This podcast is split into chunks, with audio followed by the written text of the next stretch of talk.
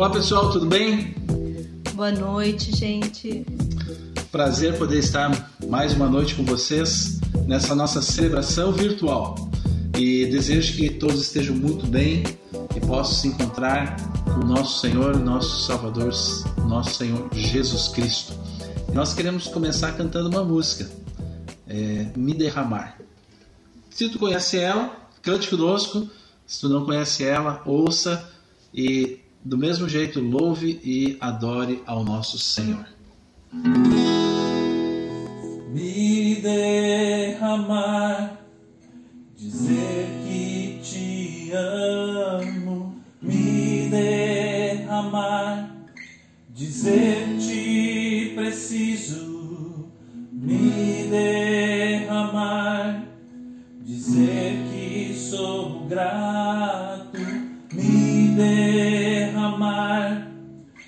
sin.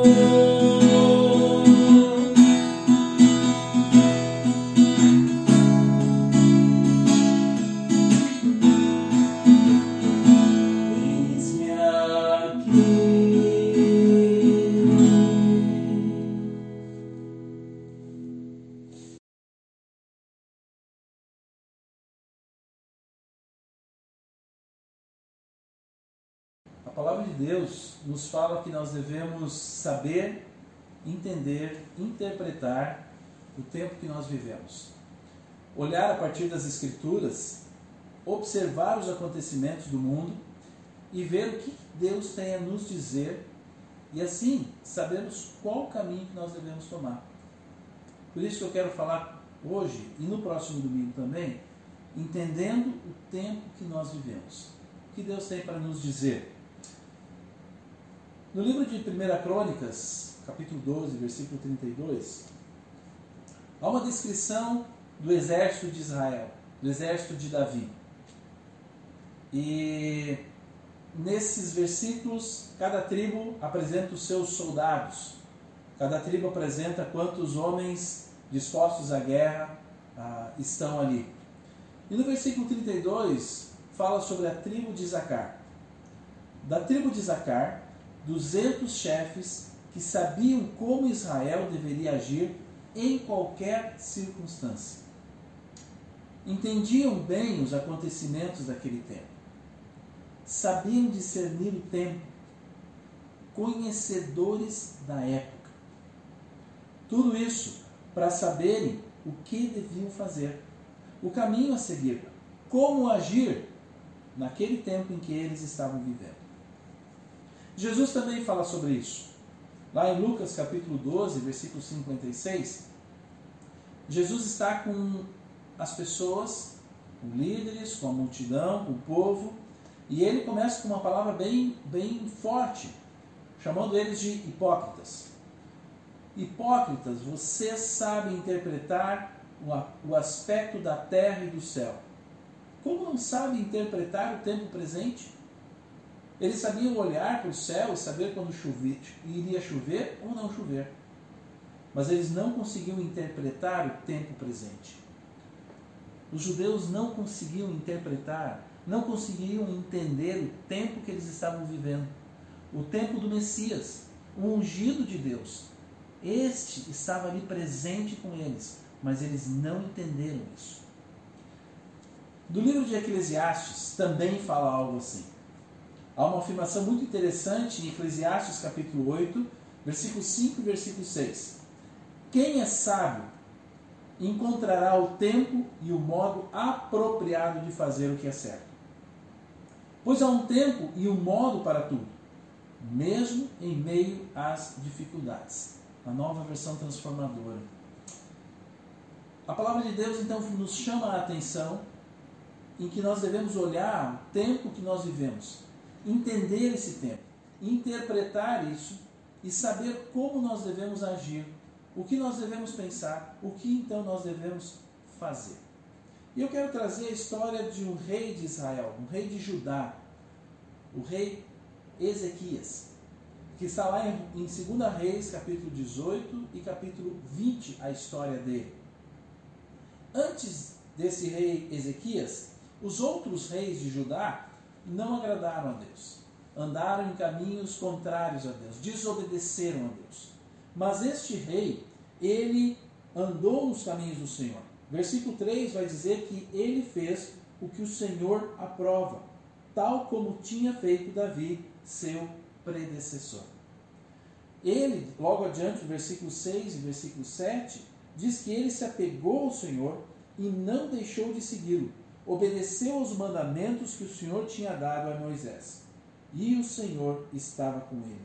Era bem sucedido em tudo o que ele fazia. Duas coisas nós podemos ver aqui, para nós entendermos o tempo que nós vivemos. Duas coisas que nós podemos tirar da história de Ezequias e entender aquilo que estamos vivendo hoje. A primeira coisa é que Ezequias seguia os caminhos do Senhor, mas Ezequias passou por dificuldades.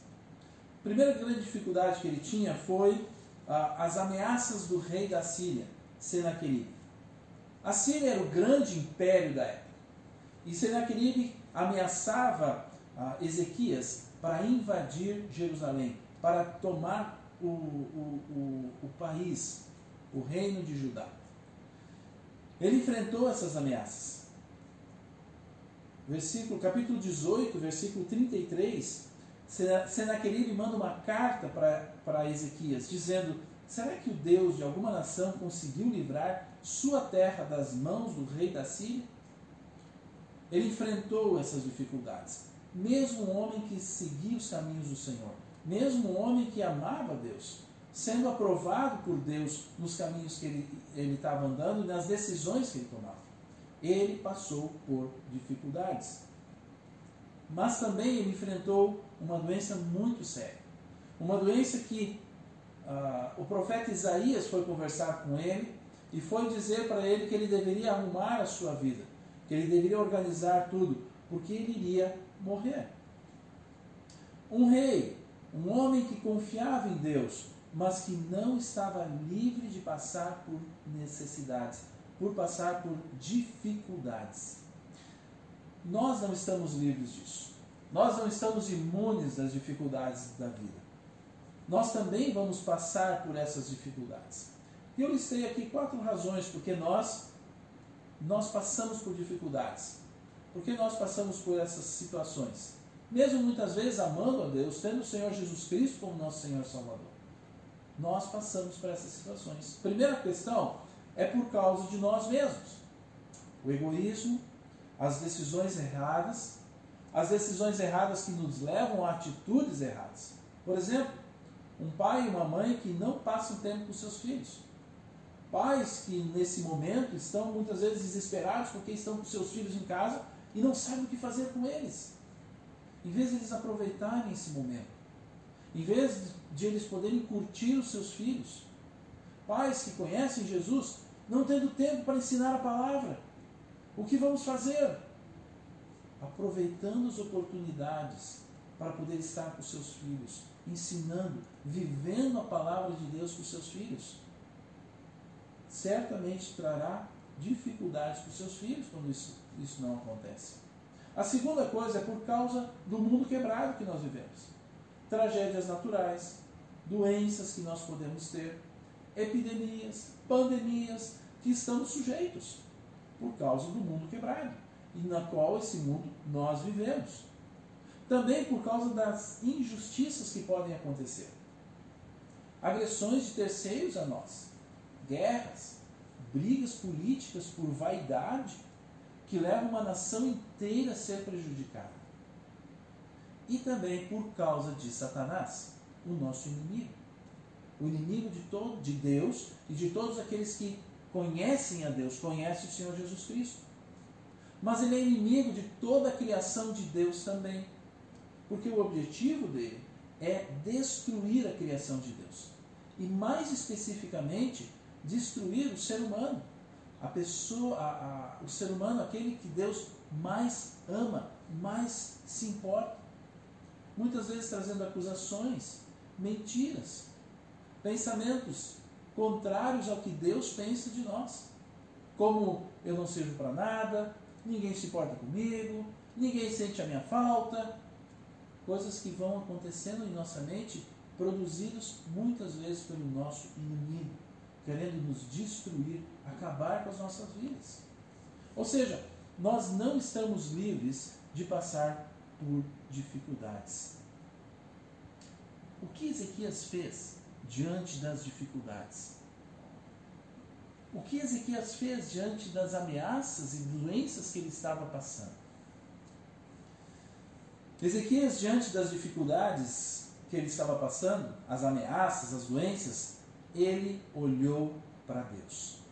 Ezequias capítulo 19, versículo 14, diz o seguinte: Ezequias recebeu a carta das mãos dos mensageiros e a leu.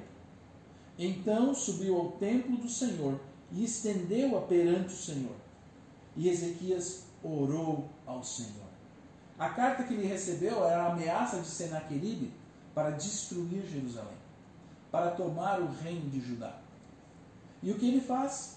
Diante das ameaças, Ezequias se coloca diante do Senhor e ora. Ele orou ao Senhor. Depois adiante, lá no capítulo 20, fala sobre a doença de Ezequias.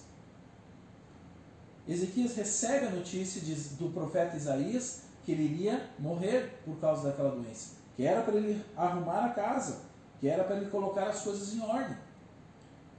No versículo 3, versículo 2, na verdade, diz o seguinte: que Ezequias virou o rosto para a parede e orou ao Senhor.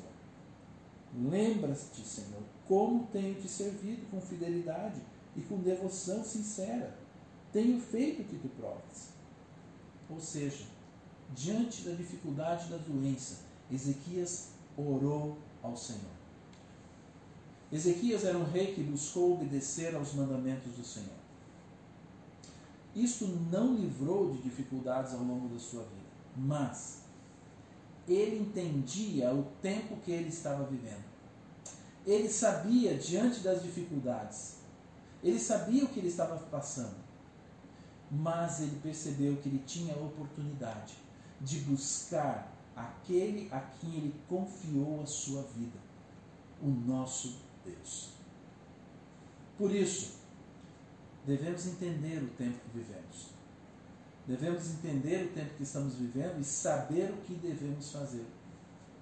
Aproveitar as oportunidades para pensarmos e agirmos em direção a Ele. Nessa história de Ezequias, nós podemos ver as dificuldades. Seja qual for, as dificuldades, como em Ezequias, farão parte da nossa vida. Mas nós temos a oportunidade de que, a partir dessas dificuldades, nós nos aproximarmos de Deus. Ou não. Ezequias escolheu se aproximar mais ainda de Deus. Ezequias, diante da dificuldade, ele se voltou para Deus, orou, clamou a Deus. E Deus trouxe a libertação milagrosa do exército de Senaqueribe e também Deus curou a sua doença. Leia lá em, em, em 2 Reis, capítulo 18, 19 e 20, tu vai ver essa história, os milagres que Deus operou, de uma forma fantástica. Mas continuando, Deus se importa mais com a nossa fé do que com o nosso conforto. Porque o conforto não salva. O conforto não dá um relacionamento com, ele, com o nosso Deus.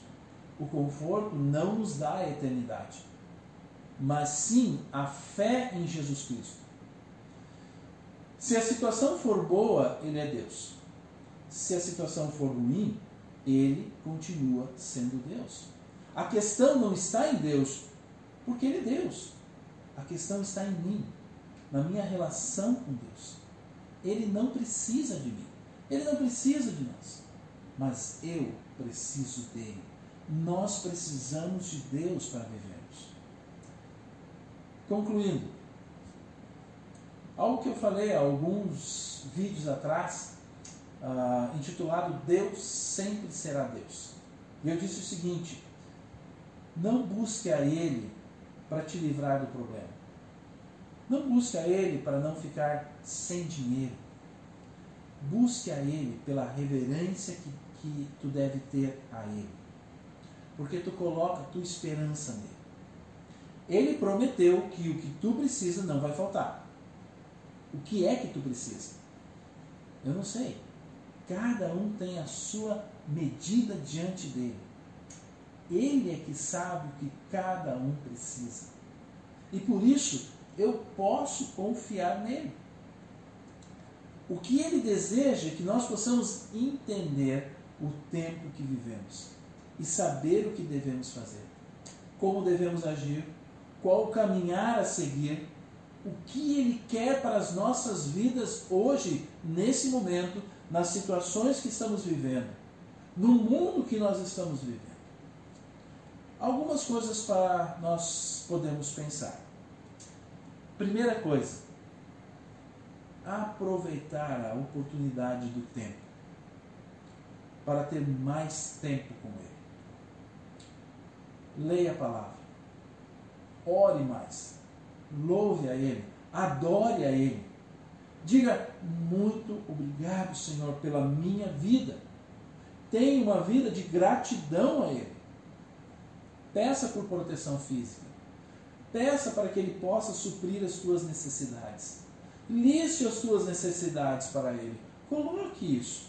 Fale com Ele. Converse. Ele vai ter imenso prazer em te ouvir. Mas Ele vai suprir as tuas necessidades. Segundo, aproveitar a oportunidade do tempo para ter mais tempo como família. Marido com esposa, esposa com marido, pais com os filhos, filhos com os pais. E deixar que este nosso Deus maravilhoso esteja no meio desses relacionamentos. Nesse momento em que nós vamos estar estamos mais juntos uns com os outros. Não para nos trazer ah, problemas, não para trazer crise, pelo contrário. Senhor, nós queremos que o Senhor esteja aqui conosco e queremos aproveitar isto para honrar e glorificar o teu nome, Senhor. E terceiro, aproveitar a oportunidade do tempo para as oportunidades que Ele vai nos dar para ajudarmos outras pessoas. Não te feche no teu mundinho. Não fique ali só no teu meio. Olhe para fora. Não olhe só para ti mesmo. Levante a cabeça, olhe em volta, veja as pessoas à tua volta. Perceba aquelas que precisam de ajuda. Deus vai te mostrar. Talvez orando pelas necessidades dessa pessoa ou de outras pessoas. Talvez agindo pelas necessidades dessas pessoas. Talvez conversando com elas pela internet, pelo WhatsApp. Tantos meios hoje temos, trazendo uma palavra de ânimo, uma palavra de apoio. Talvez essa pessoa precisa conversar, talvez ela esteja mais isolada do que nós. Quais oportunidades que Deus vai te dar? Fale, pergunte, Deus, quais as oportunidades que o Senhor vai me dar para poder servir a Ti, Senhor, neste momento. Nós possamos lembrar sobre isso. Leia 1 Crônicas 12, 32. Leia Eclesiastes 8, 5 a 6. Leia 2 Reis 18, 19 e 20. Tu pode ter tempo para isso. Aproveite esse tempo.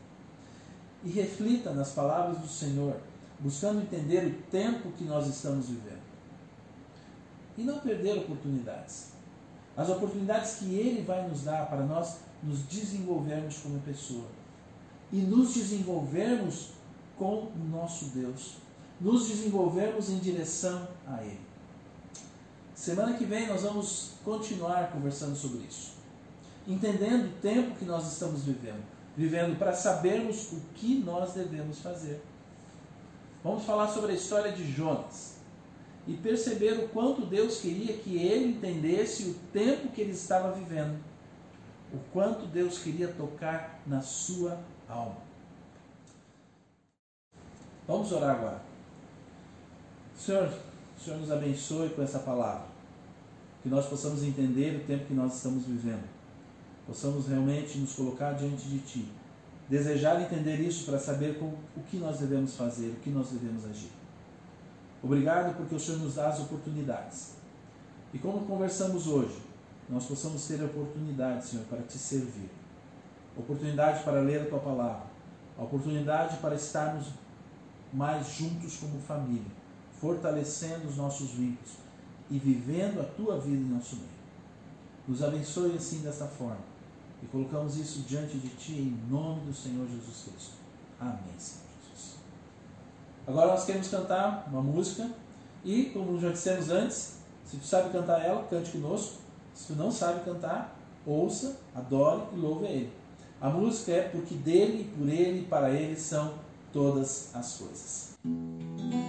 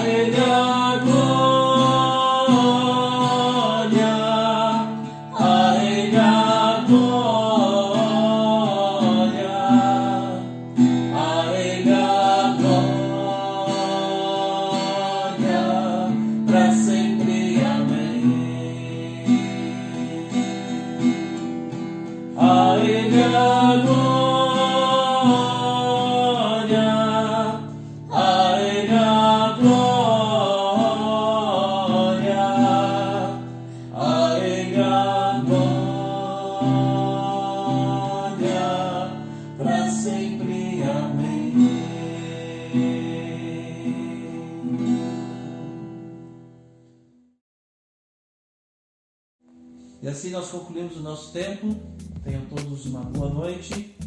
Não se esqueçam de pensar sobre o tempo que nós vivemos. E até quinta-feira.